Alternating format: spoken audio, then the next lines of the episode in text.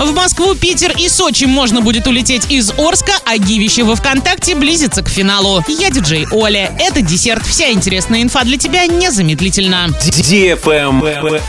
News. Четыре рейса в Москву, два в Питер и прямой в Сочи будут выполняться из аэропорта Орск. Полное расписание ищи на сайте урал56.ру для лиц старше 16 лет. Из-за реконструкции взлетной полосы с 20 мая по 31 августа аэропорт Оренбурга будет полностью закрыт. На это время регулярные рейсы сохранятся, но будут выполняться из аэропорта Орска. На время простоя Оренбургского аэропорта доставка жителей в аэропорт Орска будет осуществляться за счет средств бюджета на двух комфортабельных автобусах вместимостью по 49 и 45 мест.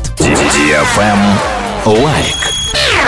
Гивище во ВКонтакте близится к финалу. Уже совсем скоро, 30 апреля, мы разыграем главный приз – 50 тысяч рублей. Заходи в группу Гивище во ВКонтакте и участвуй в ежедневном розыгрыше. Общий призовой фонд более 200 тысяч рублей. Для лиц старше 12 лет. На правах рекламы генеральные партнеры. Homeland, фитнес-парк, оздоровительный комплекс Колибри, рекламное агентство «Родной город», сеть магазинов «Атлантида», гастробистро «Лапша», база отдыха «Кумак». Travel Guide. Озон запустил бронирование отелей в формате агрегатора. Выбрать вариант проживания можно из 70 тысяч предложений внутри страны и в странах, доступных для посещения. Отечественные пользователи смогут оплачивать проживание российскими банковскими картами из любой точки мира. Кроме того, в будущем Озон Travel планирует создать собственный маркетплейс, на котором представители объектов размещения смогут заходить в специальный личный кабинет, выкладывать свои предложения, а также самостоятельно управлять ценами. Эксперты посоветовали